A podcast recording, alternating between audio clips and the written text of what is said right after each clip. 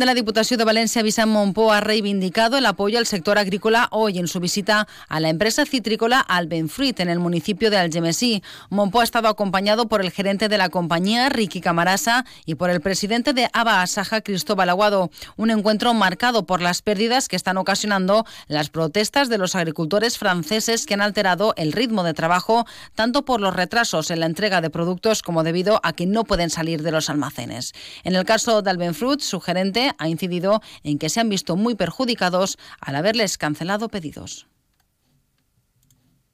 Ens ha afectat molt, o sea, han tingut molts retrasos en els camions, han hagut camions que no han eixit, han, han hagut cancel·lacions de pedidos perquè al no arribar pues, els supermercats tenen eh, massa i entonces anulen pedidos, entonces ha sigut un eh, destorb molt gran. Però pedido que no es fa, camió que no plega, camió que es perd.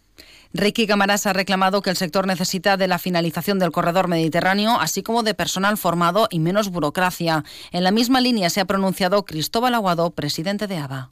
El món està en plames a tota Europa perquè la situació en el sector agrari no és bona. Seguir alçant la veu en defensa de la nostra agricultura, d'eliminar burocràcia, d'adaptar la PAC a la realitat productiva valenciana i a la mitja d'edat que tenim i des de luego que volem ser agricultors però no auxiliars administratius de la Unió Europea.